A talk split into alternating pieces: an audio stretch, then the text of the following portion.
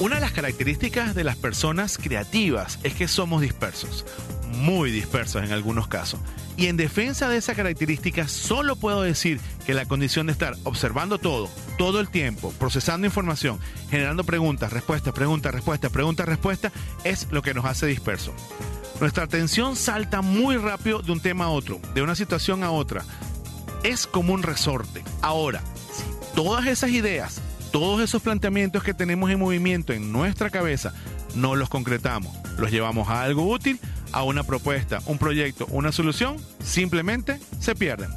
Obviamente, eso no significa que todas las ideas deban ser registradas, sería una locura, pero tenemos que tener cuidado con esa falsa creencia cuando tenemos una idea que puede ser muy buena de anotarla después. No eso no se hace. Esa idea que nos gustó en ese momento, si no la registramos, la vamos a perder. Y si la recuperamos luego, no va a ser exactamente la misma. Podrá ser mejor, podrá ser peor, podrá ser parecida, pero esa idea no regresa. Hay muchas herramientas para evitar que eso pase. Una en particular que es muy poderosa y muy efectiva. Un lápiz y un papel. Vamos a anotar todo Luego lo revisamos y lo desarrollamos. Anotemos el título, el nombre de la idea, la pregunta que generó. Al tener eso, logramos luego reengancharnos con ese momento donde surgió la idea y seguir trabajándola desde el instante que la dejamos.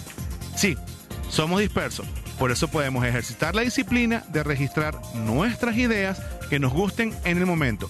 Y si se nos olvida llevar nuestro lápiz y papel, aprovechemos las bondades de tener un teléfono móvil y anotar o grabar una nota de voz que nos sirva para recordar esa idea que podría cambiar el mundo. Eso es todo por ahora. Y recuerda, hazlo divertido, ponte creativo, nos vemos en arroba papá creativo, soy Jean Paul Noel, hasta la próxima.